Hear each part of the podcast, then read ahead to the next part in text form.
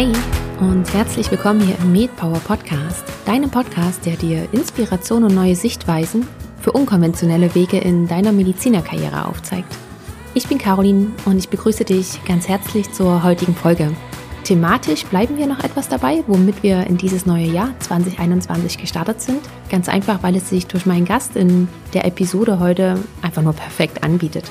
Wenn du die erste Folge aus diesem Jahr noch nicht gehört hast, so kann ich sie dir einfach nur wärmstens empfehlen. Hol das einmal nach, wenn dann aber erst nach dieser Folge.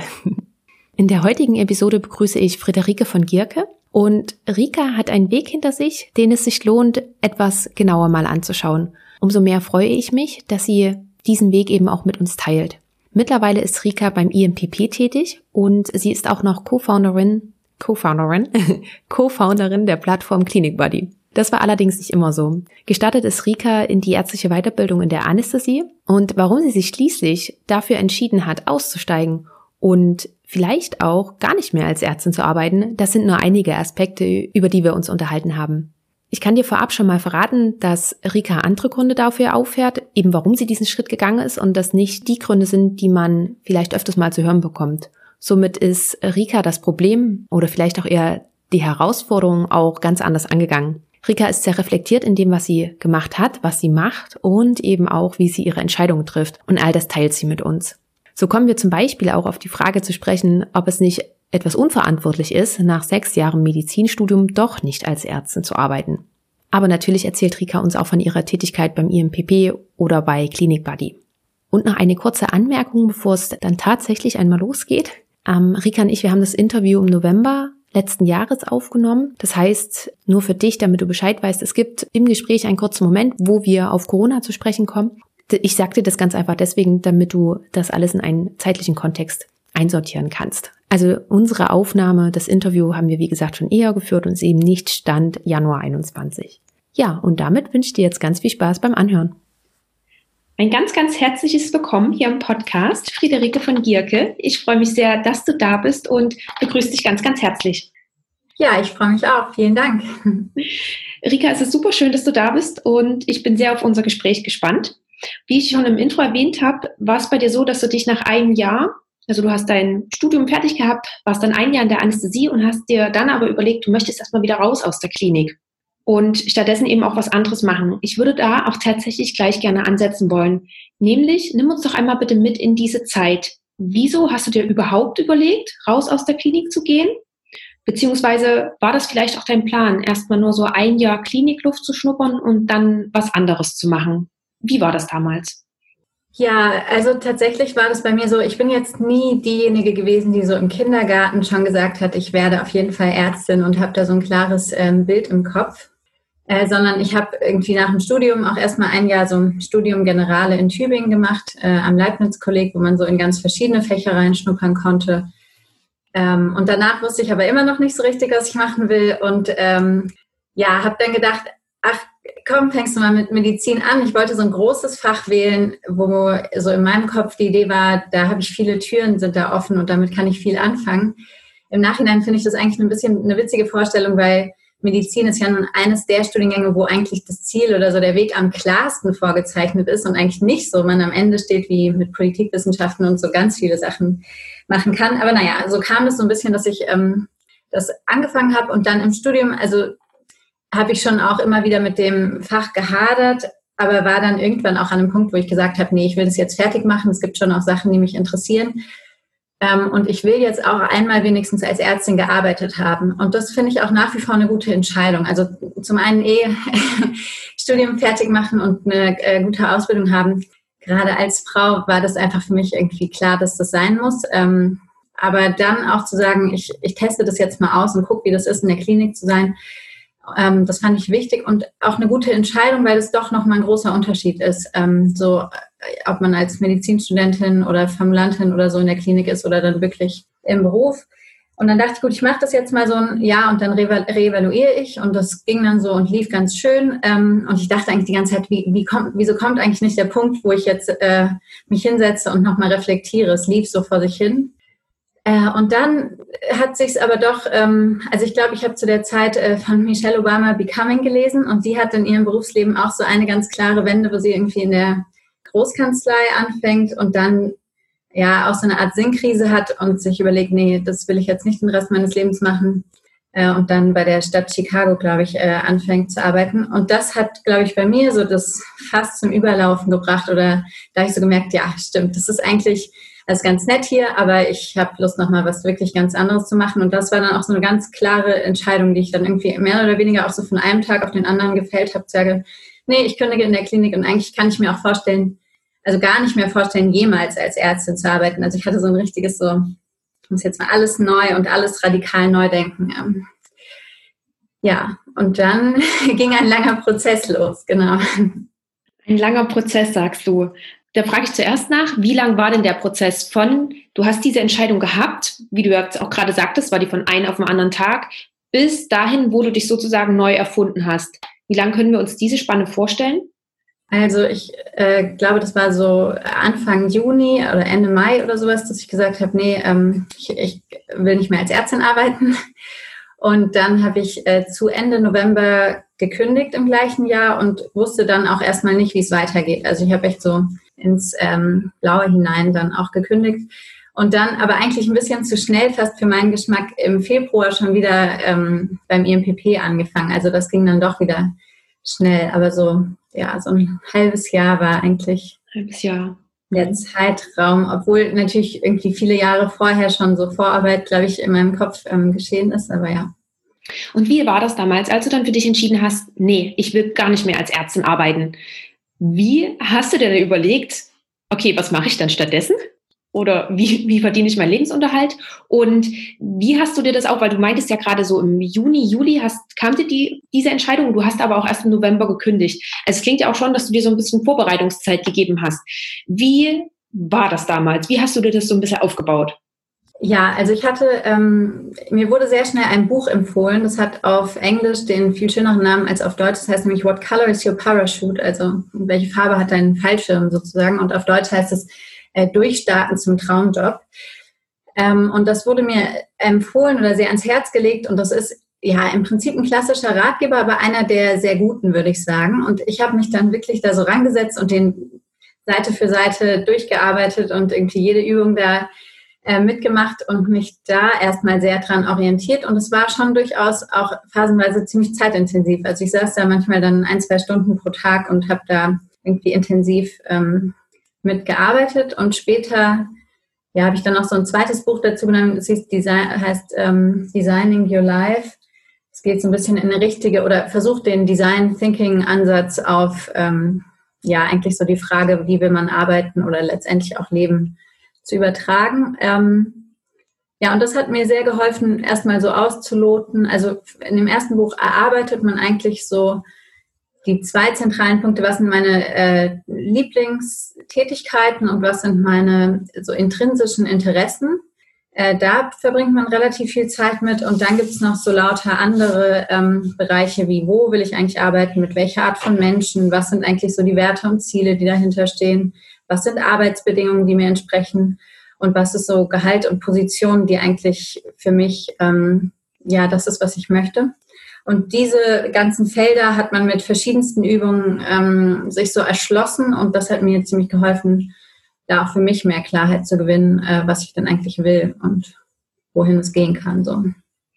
Und das Durcharbeiten dieser Bücher hast du sozusagen parallel gemacht. Das heißt, du warst tagsüber in der Klinik und sobald du dann zu Hause warst, weil du meintest ja auch sehr zeitintensiv, hast du dich dann sozusagen mit diesen Büchern befasst. Ja, genau. Mhm. Ja. Und du meintest auch gerade, dass dir gerade das erste Buch empfohlen wurde. Das heißt, du hast auch schon mit jemandem drüber gesprochen. War das nicht irgendwie komisch? Dann vielleicht auch, ähm, also ich könnte mir ja vorstellen, man hat sechs Jahre Medizin studiert. Du hast schon gesagt, Medizin war nicht so immer zu 100 Prozent deine Leidenschaft. Aber jedenfalls, wenn ich jetzt von meinem Denkmuster ausgehe, würde ich mir dann auch überlegen, oder kommt immer so eine innere Stimme, die sagt, naja, jetzt hast du sechs Jahre da rein Zeit investiert und jetzt hast du schon angefangen mit Arbeiten und dann kommt alles andere noch und deine Eltern und deine Freunde und wer auch immer noch was von mir erwartet. Hattest du auch solche Bedenken? Ähm, ja, absolut. Also ich, und ich wurde auch ziemlich direkt damit konfrontiert. Also auch so mit dieser Frage, ist es nicht eigentlich ähm, unverantwortlich, als Ärztin sich ja auch von der Gesellschaft so lange ausbilden zu lassen ähm, und sich dann nicht ähm, der Gesundheitsversorgung auch zu widmen? Ähm, Für mich äh, war das aber so, hm, oder äh, zwei Dinge, die ich darauf antworten würde. Also zum einen ähm, hat, glaube ich, mein Umfeld sehr stark gemerkt, mit wie viel Begeisterung ich so dabei war, für mich wieder eine neue äh, Berufung oder was zu finden, wo ich wirklich für brenne. Und die kannten mich eigentlich als jemand, der sich wirklich für Dinge auch begeistern kann. Und die hatten schon auch gemerkt, dass die Medizin, ja, ich hatte es mir da ganz nett eingerichtet. Ich hatte wirklich auch fantastische Arbeitsbedingungen. Also es lag jetzt überhaupt nicht daran, dass ich kurz vom Burnout war. Es war eher so ein bisschen wie so, ich sag manchmal, so meine Biedermeier-Phase. Ja, ich hatte da irgendwie, es war so ganz nett, bin zur Arbeit gegangen, aber ich habe da keine, da habe da nicht für gebrannt oder so, da war keine Leidenschaft dahinter. Und das hat, glaube ich, mein Umfeld auch sehr ähm, gespürt und mir rückgespiegelt, dass sie äh, das cool finden, dass ich jetzt mich so auf die Suche ma mache nach etwas, wo ich wirklich wieder so eine Begeisterung habe und wo ich sage, ja, dass da stehe ich morgens wirklich für auf und dass die das als was so sehr, sehr Schönes und Sinnvolles erlebt haben. Ähm, und zum anderen äh, war für mich aber schon auch die Frage, also in dem Ganzen kommt man irgendwann an den Punkt, wo man sich fragt, okay, warum bin ich eigentlich hier? Und wenn ich das jetzt mal so ganz oberflächlich beantworten müsste, würde ich sagen, es gibt zwei Gründe. Zum einen, ich habe einfach Bock, ein schönes Leben zu führen. Also ich finde, es ist wahnsinnig schön hier ähm, und ich will eine gute Zeit haben und mich glücklich machen so. Ähm, aber zum anderen will ich schon auch einen Beitrag leisten zu unserer Gesellschaft. Also ich habe schon auch den Anspruch, ja, was zurückzugeben oder zumindest mitzugestalten, irgendwie an der Zukunft mitzuarbeiten, die, die auch lebenswert bleibt, so. Ähm, und das sollte sich irgendwie auch in meinem Berufsleben widerspiegeln. Also ich glaube, ich könnte vielleicht mal zwischendurch happy sein, wenn ich eine Bar in Barcelona aufmache oder so. Aber auf die Dauer würde mir das nicht entsprechen, weil ich schon auch irgendwie einen inneren Antrieb spüre, da ja was in meinen Augen noch Sinnhafteres zu, zu tun. Und was ich da spannend finde, alle sagen ja immer so, ja, mit der Medizin ist ja so einfach, das ist doch per se super sinnvoll. Aber da, finde ich, merkt man so schön, das ist eben individuell unterschiedlich. Und für mich sind es zum Beispiel die drei Themen äh, Klima, Gleichberechtigung und jetzt meinetwegen Gesundheitsversorgung verbessern. Da denke ich, kann ich jetzt einen sinnvollen Beitrag leisten. Ähm, und dadurch rechtfertige ich irgendwie auch, also ich mache, finde ich, jetzt auch sinnvolle Dinge. Ähm, die zwar nicht in der Gesundheitsversorgung direkt sind, aber trotzdem irgendwie einen Beitrag leisten und so. So finde ich das auch in Ordnung, jetzt aktuell nicht als Ärztin zu arbeiten. Wobei in Corona habe ich das dann schon wieder angeboten. Also habe meinem Chef auch geschrieben, hier, ich komme auch zurück, wenn ihr jetzt Stress habt und würde ich auch wieder machen. Ja. Man merkt, dass du dir da tatsächlich ganz, ganz viele Gedanken dazu gemacht hast und das versucht hast, auch von vielen Seiten zu beleuchten. Ähm, und als du das vorhin so beschrieben hast, gerade wie du dieses erste Buch durchgearbeitet hast, ich finde, das klingt immer so ganz einfach. Ja, und da habe ich eben aufgeschrieben, was, ähm, was ich gerne verdienen möchte und was ich gerne machen möchte. Ich weiß das von mir selber, also jedenfalls finde ich das bei mir, dass solche Prozesse immer ultra schwierig sind. Und dass man die auch nicht, ich setze mich jetzt mal an den Schreibtisch und schreibe das hin und dann habe ich das und dann habe ich die, die Erleuchtung sozusagen. Wie, wie war das damals bei dir mit diesem Prozess? Wie hast du dir Zeit gegeben? Hast du dich unter Druck gesetzt? Hast du dir, äh, hol uns da mal bitte rein. Wie hast du das für dich gemacht? Ja, das finde ich eine sehr schöne Frage. Also am Anfang hatte ich so richtig diesen, ähm, diese Energie des Neustartes. Da ist mir das überhaupt nicht schwer gefallen, mich hinzusetzen und diese Übungen zu machen. Und das sind auch teilweise wirklich äh, schöne Übungen. Ich dachte, ich, also eine war zum Beispiel, ähm, schreib doch mal Erfolgsgeschichten aus deinem Leben auf, aber nicht nach so, weiß ich nicht, extrinsischen Maßstäben, also weiß ich nicht, Medizinstudium abgeschlossen oder was einem da so einfällt, sondern so Geschichten, wo man selbst wirklich dachte, da habe ich irgendwie ein Projekt gemacht, was mir richtig Spaß gemacht hat. Und zum Beispiel bei mir war das eine Sache, ähm, ich habe am Ende von diesem Jahr in Tübingen so einen Film über die Zeit gemacht und dann Interviews mit den Leuten und mir überlegt, wie man diesen Film macht und den dann zusammengeschnitten. Und das war so am Ende vielleicht eine Woche, wo ich mich da voll reingehängt habe, die Nächte am Computer saß aber das hat mir richtig Spaß gemacht. Und dann äh, hat man die Geschichte aufgeschrieben und so eigentlich Verben abgeleitet, okay, was waren die Tätigkeiten, die ich währenddessen gemacht habe? Ähm, also das sozusagen so zu extrahieren. Und das hat man mit zehn, zehn verschiedene Geschichten äh, aufgeschrieben und dann immer versucht, die, die Tätigkeiten rauszugreifen, die einem wirklich so ähm, ja, begeistern oder wo man die Zeit vergisst. Also am Anfang fiel mir das gar nicht schwer. Am Ende ähm, also was mir am Ende habe ich schon irgendwie rückte so der Zeitpunkt näher, wo jetzt klar wurde, wurde ich habe gekündigt und ich weiß immer noch nicht so ganz genau, wo die Reise hingeht. Und ähm, dann bin ich einer weiteren Empfehlung äh, gefolgt und zwar eine Woche ähm, habe ich so ein Wandercoaching gemacht, Rauszeit heißt es, äh, und bin durch die Eifel gewandert mit einer Gruppe.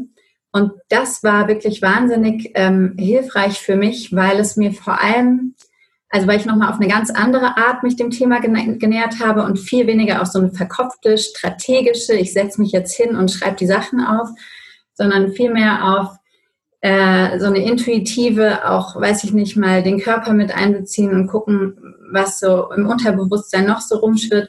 Und das ist das erste Mal in meinem Leben, dass ich mich darauf eingelassen habe. Das war mir früher immer eher so ein bisschen suspekt und Psycho-Shishi und wie auch immer, will ich jetzt gar nicht abwertend sagen, weil ich super davon profitiert habe, aber so, ich komme jetzt nicht aus der Ecke.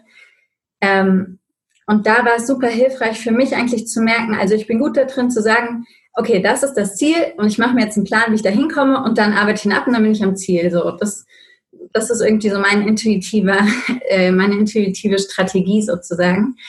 Und das hat mir sehr geholfen, vielleicht so bildhaft gesprochen, dass es jetzt bei meiner beruflichen Suche nicht darum geht, äh, eine Tür mit so einem riesen Rambock durchzustoßen, zu wissen, okay, ich will hinter das, was äh, dahin, wo was hinter der Tür ist und ich muss das jetzt durchbrechen, sondern mehr so ein Bewusstsein dafür zu entwickeln, okay, ich bin in einem Raum mit ganz vielen Türen und ich muss eigentlich mehr gucken oder darf mehr gucken, welche geht denn auf oder welche teste ich mal an und gucke, was passiert und wo spüre ich, okay, das funktioniert nicht. Also mehr so eine ähm, ja, Offenheit und ähm, Fähigkeit zu entwickeln, auch zu gucken, was kommt denn von außen und was, was passiert gerade um mich herum.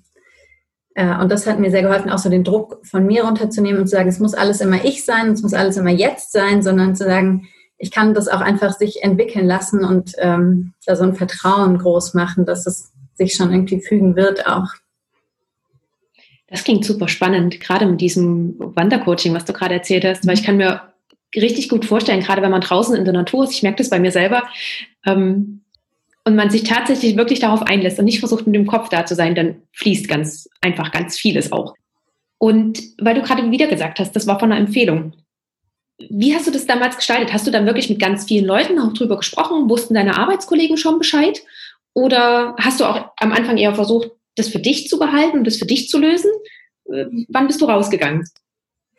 Ähm, nein, also genau, das ist vielleicht so eine äh, zentrale ja, oder eins, was für mich auch sehr wichtig war oder was ich gerne promote, ist diese Idee von, da kommt eine Sternschnuppe runter, ich wünsche mir was und erzähle es niemandem. Ich finde, das ist mit das Dümmste, was man machen kann. Also ich würde immer versuchen, mit vielen Menschen darüber zu reden, was man so äh, sich vorstellt und wünscht und in welche Richtung es so gehen kann. Also weil ich jetzt auch so wahnsinnig davon profitiert habe. Also ich bin, ähm, ich habe eigentlich an dem Tag, als ich das so gespürt habe, okay, ich will raus aus dem Krankenhaus, habe ich das eigentlich angefangen zu kommunizieren und zu erzählen. Und natürlich waren dann viele, also auch erstmal vielleicht schockiert oder irritiert oder was auch immer, aber zumindest ähm, ja wussten es alle und kamen dann auch mit so Ideen, was ich ähm, machen könnte oder was hilfreich sein könnte. Also ich bin immer damit äh, in Kontakt mit anderen Menschen getreten und das finde ich auch zentral in beiden Büchern, mit denen ich gearbeitet habe, ist irgendwann die Empfehlung,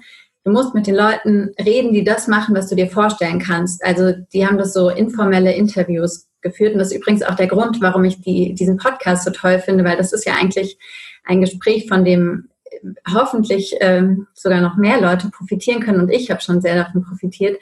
Also ich habe dann, ähm, ich habe es mal nachgezählt, 22 Telefonate oder Treffen gehabt mit eben Menschen aus ganz unterschiedlichen Bereichen und die wirklich auch gefragt, okay, was machst du? Und da war eine Abgeordnete von den Grünen dabei und einer, der hatte in, äh, in Südspanien ein Kletterhostel gegründet und äh, eine, die bei der GIZ gearbeitet hat, also Internation, ähm, Gesellschaft für internationale Zusammenarbeit und so, also so Bereiche, wo ich dachte, das könnte äh, spannend sein für mich. Und das war super hilfreich, wirklich mit den, den Menschen auch zu reden und herauszufinden, okay, was machst du, was magst du in deinem Job, was magst du nicht, wie bist du da hingekommen und so weiter. Das ist super spannend, dass du das so aufführst und gerade weil du auch sagst, es waren 22 Telefonate oder Gespräche, das ist ja auch unheimlich viel. Ähm, hast du am Anfang überlegt, dass das vielleicht komisch sein sollte, wenn du jetzt ich denke, die, die meisten Leute kanntest du vielleicht gar nicht, oder? Weil ich, man kennt ja vielleicht nicht immer eine Abgeordnete von Grünen oder jemanden, der ein Kletterhostel hat. War das nicht komisch, dann aber da eine Nachricht hinzuschreiben oder die Leute einfach zu fragen, so wie, hast du mal Zeit? Ich würde mich gern mit dir unterhalten? Ja, also da kann ich wirklich nur äh, alle ermutigen, weil die meisten Menschen sind wirklich sehr hilfsbereit. Also das ist wirklich schön. Ähm, äh, ja, das war nicht äh, schwierig, da diese Telefonate zu vereinbaren und ähm, das war immer total empowernd, sie aber zu führen und äh, rauszugehen und wieder viel gelernt zu haben. Ja, also ich habe sogar, ich weiß nicht, äh, ich habe äh, Maya Göpel einfach geschrieben. Also man hat ja auch nichts zu verlieren. Äh, ich dachte, ich, ich schreibe jetzt einfach eine E-Mail raus und ich weiß nicht, Maya Göpel ist in der Klima äh, recht bekannt und das eben auch ein Thema, was mich ja interessiert. Und die hat dann tatsächlich zurückgeschrieben, ja hier, nee, wir können nicht telefonieren, aber ich kann den Kontakt in Frankfurt nennen. Äh, treff dich doch mal mit dem. Und mit dem hatte ich dann auch ein super spannendes Gespräch. Also ja, da gibt es eine große Hilfsbereitschaft. Ja, super und auch echt schön, dass du es gerade nochmal so gesagt hast. Du hast ja nichts zu verlieren in dem Moment. Ja. Wenn man nicht fragt, ist die Antwort immer nein. Ne? Mhm. Hattest du aber auch Bedenken dahingehend, weil du hast ja dann im November gekündigt und du wusstest noch nicht, wie es weitergeht und wann du dann anfängst, wieder beruflich tätig zu sein. Warum hast du dann trotzdem schon im November gekündigt und hattest du nicht vielleicht auch Bedenken, hm, was ist, wenn ich jetzt nichts finde? Man braucht ja auch irgendwie ein monatliches Einkommen, weil seine Wohnung und sowas muss man ja auch bezahlen. Ähm, wie waren da deine Gedanken? Ähm, also für mich war irgendwie wichtig, diesen Schritt dann auch zu vollziehen und nicht immer nur zu sagen, ja, ich höre auf, als Ärztin zu arbeiten, ähm, aber es dann nicht zu tun. Deswegen war für mich irgendwie klar, äh, ich will diesen, diesen klaren Schritt tun. Und ich hatte mich dann mit meinem Chef zusammengesetzt und irgendwie entschieden, was so für uns beide ein guter Zeitpunkt ist. Ich wollte da jetzt auch nicht einfach gehen oder so, sondern da irgendwie das gut zu Ende bringen. Ähm, und dann, also ich hatte irgendwie ein bisschen Geld angespart. Ich finde, man verdient hervorragend als Ärztin und ich, das ist zum Beispiel auch eine klare Erkenntnis. Ich brauche jetzt nicht wahnsinnig viel Geld in meinem Leben. Also ich hatte jetzt nicht so akuten Stress, dass ich dachte, ich weiß nicht, wie ich meine nächste ähm, Miete zahlen kann. Ähm, und fand das dann eher wichtig für mich, wirklich, äh, ja, mich dem so ganz widmen zu können und wirklich mit meiner ganzen Zeit auch nochmal zu gucken, äh, was ist da und mich im Zweifel bewerben zu können und noch weiter ja, mich umschauen zu können. Ja, also ich hatte, weiß nicht, vielleicht ein, gutes Maß an Naivität auch einfach zu sagen, ich höre jetzt auf und es wird sich schon was ergeben. Vielleicht auch einfach ein gutes Maß an Vertrauen darauf, dass du, sobald du das eine sozusagen, um in deiner Analogie vom Vorhin zu bleiben, wenn du die eine Tür schließt und dann im Vertrauen zu sein, dass sich dann irgendwo schon die richtige Tür öffnet. Ja. So war es ja dann auch. Du bist dann zum INPP gewechselt. Du hast vorhin schon gesagt, etwas schneller als ursprünglich von dir gedacht.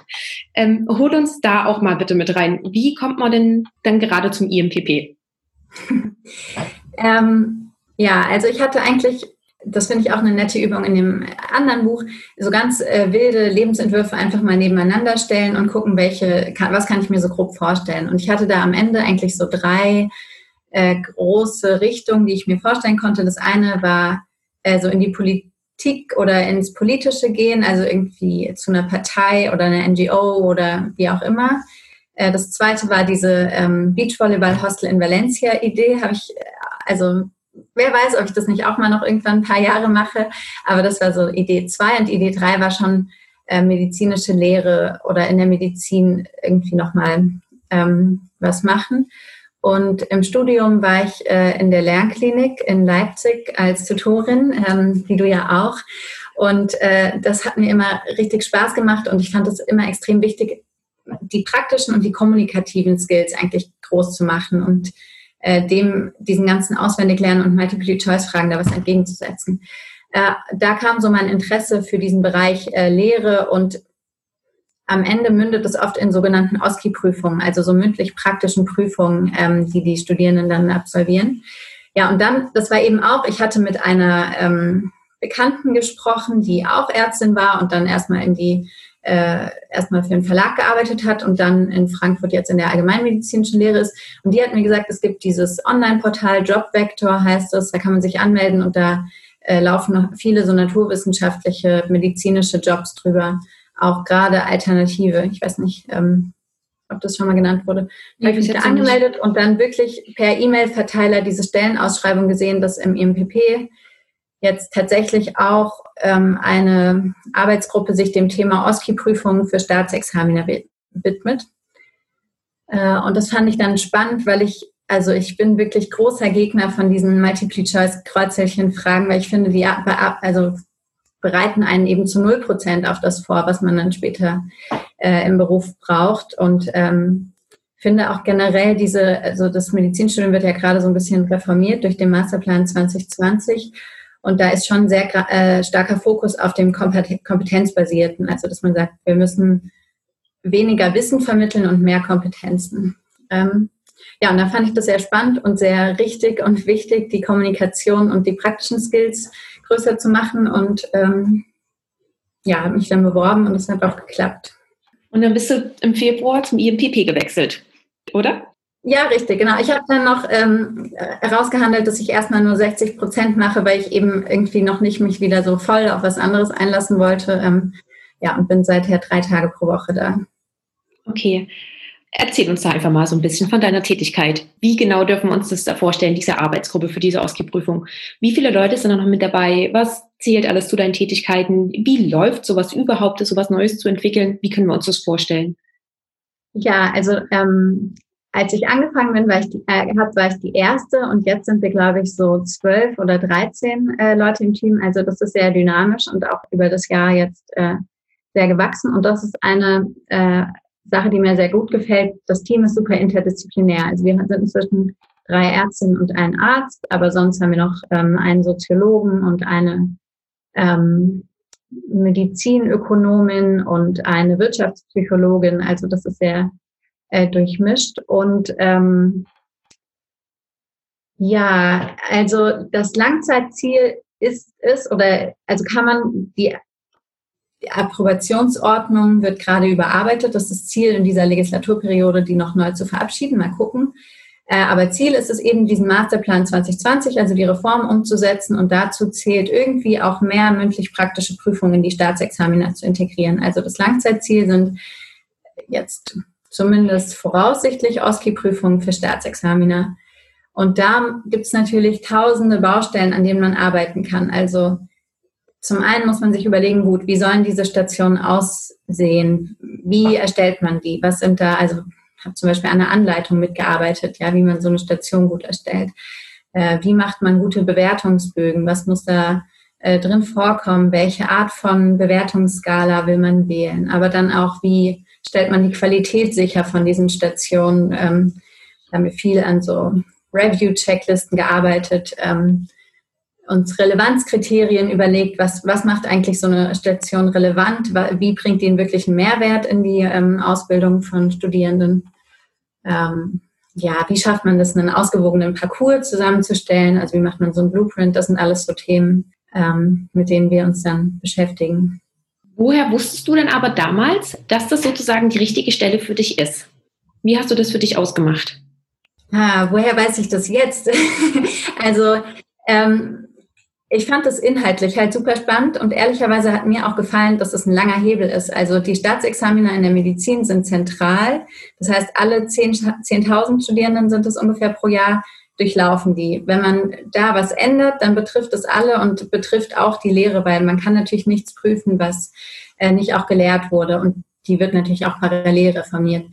Ähm, also, das hat mir gefallen, äh, da wirklich an einem spannenden Punkt mitgestalten zu können und auch eben in meinen Augen in die richtige Richtung. Also zu sagen, wir machen Kommunikation groß. Also man kann sich vorstellen, so eine Aufgabe könnte dann später mal sein, ähm, zu Ihnen kommt Frau Müller mit einem äh, Hautkrebs im Endstadium. Überbringen Sie ihr die schlechte Nachricht, ähm, dass jetzt, äh, ja, dass man keine ähm, Heilung in diesem Sinne mehr erreichen kann, sondern jetzt einfach nur noch palliativ therapieren kann. So, das sind Situationen, die kommen auf die Studierenden zu und da wäre es relevant aus meiner Sicht, die vorzubereiten und da ähm, gutes Kommunizieren auch zu lernen. Ähm, also insofern ist es sehr das Richtige für mich, dass es inhaltlich super viel Spaß macht. Mir machen die Tätigkeiten auch Spaß, also mich dahin zu setzen und mir irgendwelche Konzepte zu überlegen, eine PowerPoint zu bauen, äh, Excel-Tabellen zu entwerfen. Das sind einfach Tätigkeiten.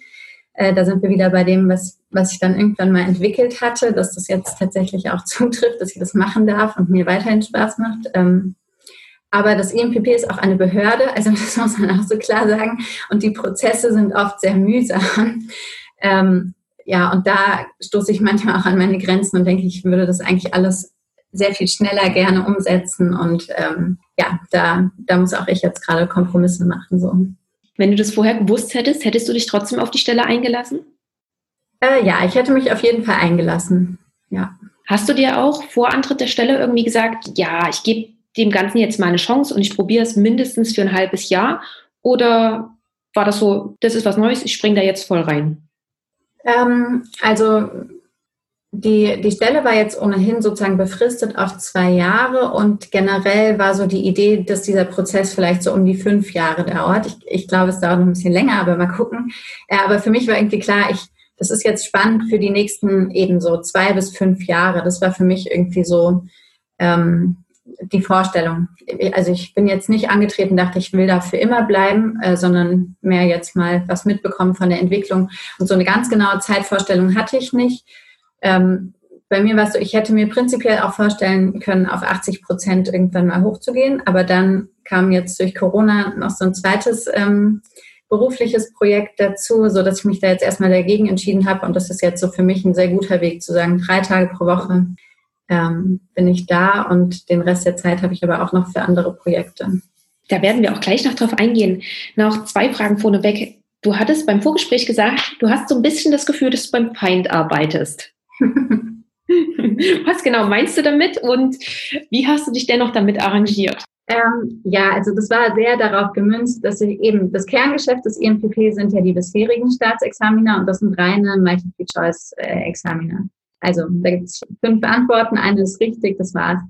Äh, und ich fand das schon im Studium eben immer furchtbar. Also ich finde, ähm, also zum einen, weil es nicht das prüft, was man mal braucht. Und zum anderen hatte ich immer das Gefühl, ich verkümmere hier eigentlich geistig, weil wenn man einmal gelernt hat, wie man so Multiple-Choice-Klausuren kreuzt, dann ist der Drops eigentlich gelutscht. Also das ist dann nicht mehr groß, wird nicht mehr viel komplexer, vor allem wenn es eben so, es gibt fünf Antworten, eine ist richtig ist. Ja, es gibt ja viel komplexere Klausuren mit zwei sind richtig und wenn man nicht alle richtig hat und so weiter. Aber das ist ja in der Medizin nicht der Fall. Also ich fand das immer, ähm, ja, eine sehr schwierige Prüfungsform und das IMPP steht halt für diese Prüfungsform bislang, zumindest in der Medizin. Äh, deswegen ein bisschen beim Feind. Ähm, und jetzt ist es tatsächlich auch ein Spannungsfeld. Ähm, also Reformen gehen immer mit Reibung einher und internen äh, Neufindungen und so weiter. Und das ist spannend, das mitzuerleben, aber es ist mitunter auch anstrengend. Also das kann man nicht leugnen. Tief durchatmen ist bisher meine Coping-Strategie. Bei uns in, in der Klinik sagen sie auch ganz gerne immer rhythmisch mitschwingen. Mhm. Mm, was ich vorhin noch vergessen habe zu fragen, bevor wir dann weitergehen, Inwiefern, weil gerade als du gesagt hast, diese, diese Umbruchphase, wo du dich wirklich mit dem Prozess auseinandergesetzt hast, wie soll es mit dir weitergehen? Das war ja schon sehr darauf ausgerichtet, was möchtest du beruflich mal machen? Inwiefern hast du dort auch private Sachen mit einbezogen? Gerade, ich meine, du bist nur mal eine Frau, irgendwann steht vielleicht auch eine Familie an, stehen Kinder an. Hast du das versucht ganz auszuklammern und so, wenn es passiert, dann passiert's? Oder hast du das auch versucht, aktiv noch mit reinzuziehen? Ähm, nee, also da sind wir, glaube ich, wieder bei dem Thema, dass wenn man sich damit, also ich, ich glaube, man kann sich nicht ausschließlich oder ich konnte mich nicht ausschließlich jetzt nur mit dem Beruf beschäftigen, sondern irgendwann kommt man an den Punkt oder kam ich an den Punkt, wo ich mich gefragt habe, wie will ich eigentlich leben? Also das war jetzt auch nicht das erste Mal, dass ich mich damit beschäftigt habe, aber das kommt dann natürlich auch mit. Und zum Beispiel, ja, eine Entscheidung, die ich aber auch schon vorher getroffen hatte, ist, dass ich mir eigentlich nicht vorstellen kann, jemals 100 Prozent zu arbeiten, sondern mir ist es wichtig, immer auch Zeit für andere Dinge zu haben. Also dazu zählen natürlich Freunde, Familie, Sport, sonst Freizeitbeschäftigung und so. Also mir ist es sehr wichtig, dem wirklich auch eine feste Zeit in meinem Leben zu geben und das nicht nur so zu machen, wenn, wenn der Rest getan ist. Ähm, also, und da bin ich ehrlicherweise aber gerade in so einem äh, Ausprobieren also andererseits ist es mir wichtig, Einfluss zu haben und voranzukommen und auch in Positionen zu kommen, wo ich mehr entscheiden kann. Und da frage ich mich gerade, inwiefern das äh, sich verbinden lässt dauerhaft. Also ich, äh, mir geht es nicht darum, jetzt wahnsinnig viel Geld zu verdienen, aber ich habe Lust, irgendwann mal Chefin zu sein. Und ich weiß nicht, ob man da hinkommt, wenn man nicht auch mal sagt, ich arbeite 100 oder 120 Prozent. Also ich hätte das gerne, aber da gibt es auch eine gewisse Kompromissbereitschaft so bei mir oder so ein Austarieren, wie viel ich geben muss. Oder gerade auch wenn man selbst gründet, dann braucht man, glaube ich, auch eine gewisse Bereitschaft, zumindest phasenweise mal äh, deutlich mehr auch da reinzugeben. Ähm, ja, und sonst irgendwie dieses Kinderthema tatsächlich habe ich da beschlossen, nee, ich, hab, ich will jetzt erstmal meine eigene ähm, Berufswahl klarkriegen, bevor ich das äh, jetzt in den Vordergrund rücke. Aber natürlich hat mich das mit beschäftigt, aber mhm. Habe ich mich jetzt nicht so akut stressen lassen. Okay. Ich finde gerade so, ähm, also dieses Thema Kinder kriegen und auch dieses 100% Arbeiten, das ist ja auch so ein Thema, was oftmals von der Gesellschaft auch ganz viel suggeriert wird. So ab hm, vielleicht 30 sollte man dann vielleicht mal anfangen. Ähm, dann drängeln vielleicht die, die Eltern oder man merkt es im Freundeskreis, wenn auf einmal alle Eltern werden. Und gerade auch mit Wechsel von Studium zur Arbeit oder auch von der, von der Ausbildung zur Arbeit ist es ja schon auch gesellschaftlich anerkannt, wenn man 100 Prozent geht. Von daher ist zu sagen, ich möchte jetzt erstmal mich auf mich konzentrieren und dann auch noch zu sagen, ich möchte eigentlich auch gar nicht 100 Prozent arbeiten zu gehen, sind ja zwei Ausbrüche sozusagen aus diesem System. Hast du dir da auch nochmal Gedanken drüber gemacht, so wie ich leiste mir das jetzt oder ich bin anders als die anderen oder ich bin eben ein bisschen komisch oder ich bin eben unnormal? Weißt du, was ich meine? Wie, wie hast du das mit, mit dir arrangiert? Ähm, hm. Hm, schwierig, schwierig darauf zu antworten. Also ich glaube, grundsätzlich kann ich dem was abgewinnen, so ein bisschen unkonventionell zu sein. Also das hat für mich einen Wert. Das ist mir lieber am Ende meines Lebens irgendwie dieses äh, Stigma oder diesen vielleicht auch positives Label zu haben, als so ein langweiliges 0815-Leben äh, zu leben.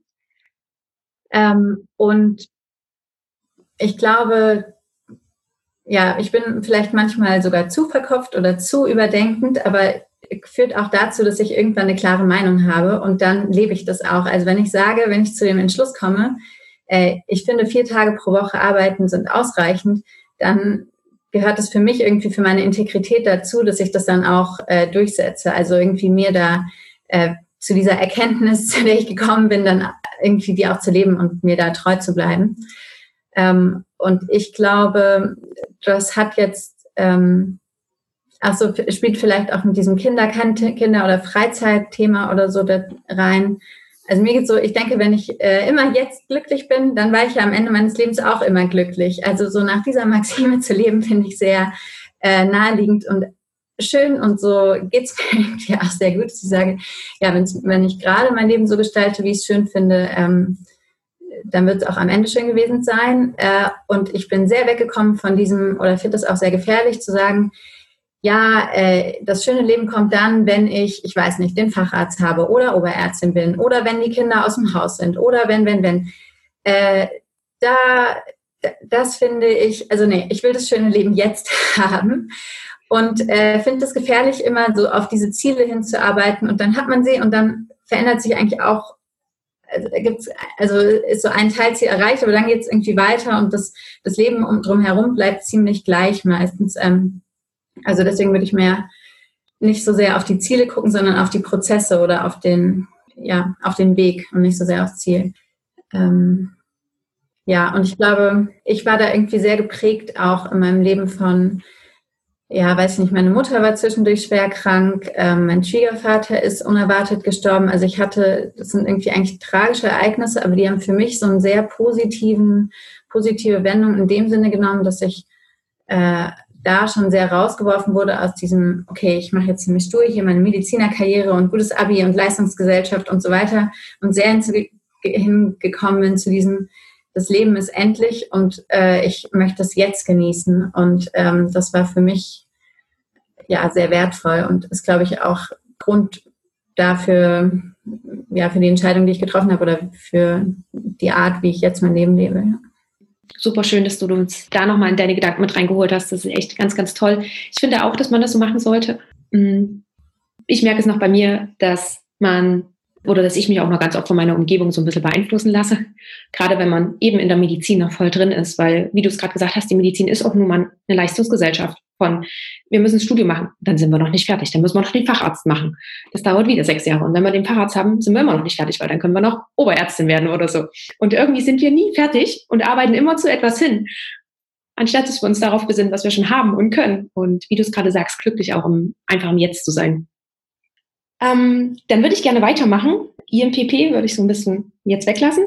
Und dann hat dir das ja anscheinend noch nicht gereicht und du hast dir noch was anderes gesucht.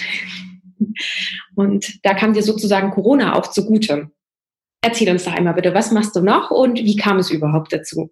Ja, also ich ähm, bin seit, äh, seit Mai oder April, ja, seit Anfang Mai ähm, ja eigentlich Mitgründerin von Clinic Buddy.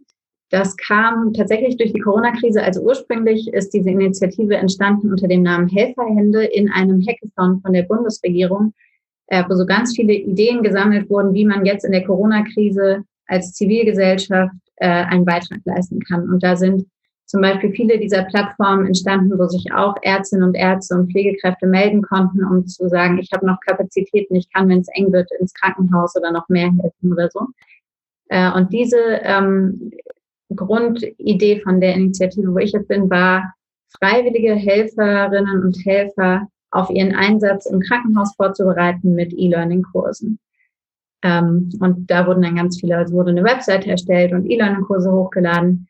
Und dann war es ja in der ersten Welle und hoffentlich bleibt es auch so nicht so schlimm, dass jetzt massenhaft Freiwillige ins Krankenhaus ähm, gehen mussten oder durften, so dass wir dann die Idee weiterentwickelt haben und äh, gesagt haben, grundsätzlich ist der Start für medizinisches Personal im Krankenhaus oft ein ziemliches, ähm, ein ziemlicher Sprung ins kalte Wasser. Und es wäre schön, da auch denen, die jetzt nicht Freiwillige sind, sondern vielleicht einfach Pflegekräfte oder Ärztinnen und Ärzte, da auch was an die Hand zu geben und eigentlich ein gutes Onboarding-Konzept, was aber jetzt nicht nur dieses Struktur- und organisatorische, was das Onboarding äh, sonst macht, kann, sondern auch diesen E-Learning-Bereich weiterhin hat. Und als dritter Schwerpunkt haben wir so ein Feedback-Tool, also dass man äh, von Anfang an auch zum einen selbst nach seinem, äh, seiner Meinung gefragt wird, aber auch Feedback bekommt.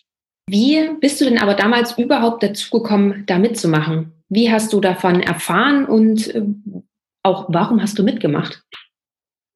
Ja, das ist eigentlich, äh, war wirklich eine Nacht- und Nebelaktion. Also, ähm, und das finde ich ein gutes Beispiel für dieses, ich bin in einem Raum mit Türen und manchmal geht eine auf. Die Gründerin dieser Initiative ist Ärztin in Leipzig und ähm, die, die Initiative hat eine Förderung vom Bund bekommen, aber Voraussetzung war, dass sich Menschen finden, die eine GBR gründen und äh, Zeit einbringen können, um das Geld sozusagen auch abzurufen. Also man muss ein gewisses Stundenkontingent äh, bereithalten und das ging nicht, wenn man Vollzeit Studierender oder Vollzeit erwerbstätig war. Und das waren nicht so viele von denen, die da ursprünglich in dem Projekt drinne waren, so dass die händeringend nach Menschen gesucht haben, die sich vorstellen können, da mitzugründen und eben Zeit einzubringen und dafür auch diese Förderung äh, mitzubekommen. Und dann hat eben die Ärztin in Leipzig hatte einen Bekannten und der ist ein entfernter Bekannter von mir und der hat mich dann angerufen und aber auch wirklich, das war glaube ich der 29. April und meinte hier zum 1. Mai wollen wir das gründen, bist du dabei? Ähm, die brauchen Leute. Und ich weiß nicht, ähm, also eine GBR gründen sollte man eigentlich generell nicht, aber erst recht nicht mit Menschen, die man nicht kennt, weil man da mit seinem Privatvermögen haftet und das juristisch wirklich eine der, der schwierigsten ähm, Rechtsformen ist. So. Aber das war, glaube ich, da war bei mir so das ähm, wieder wertvoll, dass ich so diesen Weg schon gegangen war und sagt, genau mit diesem Mindset da war, okay, ich bin offen für die Türen, die sich öffnen. Und das ist jetzt wirklich eine ganz offensichtliche Tür, ähm, und das klingt jetzt nicht ganz verkehrt. Und ich äh, vertraue da jetzt einfach mal und ich mache das. Und das klingt spaßig. Und da arbeite ich, äh, diese Förderung war auf drei Monate ausgelegt, dann äh, gebe ich da einen Tag pro Woche pro für diese drei Monate mal rein. Ja, und so kam das. Und dann habe ich da ja, eine Nacht drüber geschlafen und dachte dann, okay, ich versuche das jetzt einfach. Ja, krass, gerade wenn du auch sagst, dass ähm, bei einer GBR, man haftet mit Privatvermögen, allen drum und dran. Hast du da mal ganz kurz drüber nachgedacht, ob das überhaupt so clever ist, da jetzt wirklich den Sprung ins kalte Wasser zu machen? Oder war diese Stimme wirklich nur ganz kurz da und dann vertrau dem und, also vertrau wirklich auch diesem Neuen, was da kommt und wag es einfach? Ja, also die Stimme war ziemlich da, aber ich bin zum Glück juristisch ganz gut vernetzt. Ich habe da eben Rücksprache gehalten und ähm, das absegnen lassen. Ähm, Und äh, ich glaube aber vor zwei Jahren hätte ich es wahrscheinlich nicht gemacht. Äh, aber irgendwie so mit diesem, also da kommt auch wieder die Rauszeit, dieses Wandercoaching, was ich nach wie vor nochmal ausdrücklich empfehlen kann ins Spiel, weil mich das wirklich sehr dahin gebracht habe, auch zu sagen, ich, ich traue jetzt auch mal meiner Intuition. Ich traue jetzt nicht nur meiner Plus-Minus-Liste, die ich natürlich trotzdem auch geschrieben habe, sondern ich äh, traue auch irgendwie meinem Gefühl. Ähm, und es ist jetzt ähm, bisher oder war auf jeden Fall die richtige Entscheidung. Also wir äh, werden die GBR jetzt auflösen und eine GmbH gründen, was sehr, sehr viel besser ist. Ähm, aber es war jetzt schon einfach eine wahnsinnig wertvolle Erfahrung, da äh, in so ein Projekt reinzukommen und ja, ja, ab jetzt schon viel mehr gelernt als in, weiß ich nicht, vielen Seminaren oder Jahren an der Uni. Und was genau zählt jetzt zu deinen Aufgaben als Mitgründerin von Clinic Buddy? Äh, ja, das ist sehr unterschiedlich und auch ein bisschen jeden Tag neu. Ähm, irgendwie, also nee, ist vielleicht auch nicht ganz zufällig. Ich finde das Thema Kommunikation sehr spannend und bin so ein bisschen in den Bereich Öffentlichkeitsarbeit reingerutscht, nicht nur äh, bei Clinic Buddy. Ähm, und äh, da gehören zum Beispiel, also haben wir jetzt ein paar Interviews äh, gegeben oder ähm, so simple Sachen wie die Webseite mal überarbeiten. Aber jetzt äh, habe ich tatsächlich auch einfach Vertrieb gemacht, also Kliniken angerufen und äh, einfach mal gehorcht, ob die sich das vorstellen können und versucht, Kontakte zu knüpfen. Ähm, und viel war am Anfang auch, also wir sind jetzt so ein Kernteam von ungefähr sieben Leute, Leuten, aber niemand macht das hauptberuflich. Wir sind alle verstreut in Deutschland und ganz viel Arbeit war am Anfang auch eigentlich diese Strukturen zu etablieren und zu verbessern, wie man effektiv und gut und glücklich zusammenarbeitet. Und das finde ich auch ein sehr spannendes ähm, Feld, weil das, weil mich das immer wahnsinnig macht, wenn das so ineffizient ist und ich das super spannend finde zu gucken, okay, was funktioniert, was funktioniert nicht. Ähm, ja, das, da ist, glaube ich, auch am Anfang viel Energie reingeflossen. Ja, gerade auch, wenn man mit Menschen zusammenarbeitet, die man eben noch gar nicht großartig kennt. Ja. Wie habt ihr da für euch eine gute Organisation entwickelt? Ähm, also wir arbeiten, wir haben so verschiedene Plattformen, also wir arbeiten mit Slack, Drive und Trello, ähm, haben dann also klare Kommunikationsregeln festgelegt, bei Slack immer mit den Themen ganz äh, diszipliniert antworten. Bei Trello sind unsere ganzen Aufgaben, dann haben wir verschiedene Systeme ausprobiert, wie wir die gut hin und her schieben. Jetzt haben wir so drei Spalten mit äh, wartet, ist gerade in Bearbeitung, ähm, ist schon getan und dann kann man immer sehen, wer gerade an was arbeitet. Auch da haben wir lange gebraucht, dass wirklich dann auch immer bei den Aufgaben die Dokumente verlinkt sind, so dass man da immer direkt zugreifen kann. Ja, dann haben wir die Frequenz unserer Meetings so ein bisschen adaptiert. Jetzt treffen wir uns einmal pro Woche. Äh, dann haben wir eingeführt, dass wir immer eine Agenda haben und ähm, immer jemanden, der moderiert und jemanden, der protokolliert. Also eigentlich so Basics, aber das muss sich eben alles ähm, erst entwickeln. Und dann war für uns auch schon sehr hilfreich, dass wir uns im Sommer an zwei Wochenenden treffen konnten und dann wirklich ähm, ein richtiges Workshop-Wochenende jeweils gemacht haben. Und da merkt man schon auch, gerade in Zeiten von Corona ist dann doch äh, das Zwischenmenschliche und das sich sehen und auch mal so reden einfach extrem wichtig. Und das darf man nicht äh, unterschätzen oder ignorieren, dass man das auch braucht. Also das haben wir zum Beispiel auch eingeführt, dass wir jetzt immer am Ende unserer Meetings machen wir nochmal so einen Blitzlicht, wie es uns denn eigentlich sonst so geht. Und das ist auch super hilfreich für uns als Gruppe, mal ein bisschen was äh, rechts und links zu erfahren. Ja, genau. Gerade so ein Smalltalk, den man ja dann sonst macht, wenn man sich persönlich trifft, das fällt ganz einfach online äh, total unter den Tisch. Ja. Wie lange habt ihr dafür gebraucht, um das so für euch zu etablieren? Also ich würde sagen, jetzt sind wir gerade an einem Punkt, wo es läuft. Also ja. äh, im Mai haben wir, oder bin ich dazu gekommen, die waren schon ein bisschen länger, die haben im April gestartet oder mehr Ende März. Ähm, also ja, okay. dreiviertel Jahr, halbes ja. Jahr. Ich finde, das nimmt dann auch immer wieder so ein bisschen die, die Segel, äh, den Wind aus den Segeln so rum, weil wenn man das so hört, dann denkt man sich, ja, okay, es klingt so, als ob sie das innerhalb von einem Monat geschafft haben. Und dann finde ich, sind solche Aussagen auch immer noch mal ganz hilfreich zu sagen, okay, es muss nicht alles sofort passieren, sondern es ist eben wie alles im Prozess. Ja. Und gerade wenn du sagst, dass ihr jetzt mittlerweile die GBR auch zu einer GmbH umwandeln wollt, ist es so, dass Clinic Buddy mittlerweile wirklich Fortschritte da auch macht, angenommen wird und äh, sich da auch schon so ein bisschen etabliert hat? Generell wird die Idee sehr gut angenommen und es viel, viele verstehen sozusagen auch dieses Problem, Also das Klassische, oder ich kenne das auch so sehr aus meinem Alltag in der Klinik. Äh, es geht nächsten Monat die Formulatur los und man weiß vielleicht im besten Fall, man muss äh, 7 Uhr hier und dort sein. Man kommt da an, kennt niemanden und niemand weiß, dass man eigentlich kommt und wer man ist. Also das ist mir mehr als einmal passiert.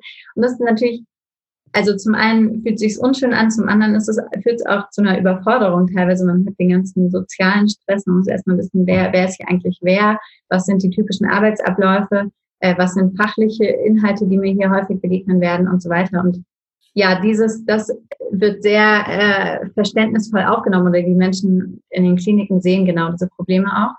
Ähm, trotzdem sind wir jetzt noch auf der Phase nach unseren Kooperationspartnern. Also wir sind jetzt, ähm, dadurch, dass wir auch den Shift hatten von freiwilligen Kurse zu Onboarding, ähm, sind wir jetzt noch nicht so, dass wir 20 Kundinnen und Kunden oder wie auch immer haben, sondern das ist genau der, der Schritt, der jetzt ansteht, da wirklich äh, Partner zu finden und das in den Kliniken zu implementieren. Ja.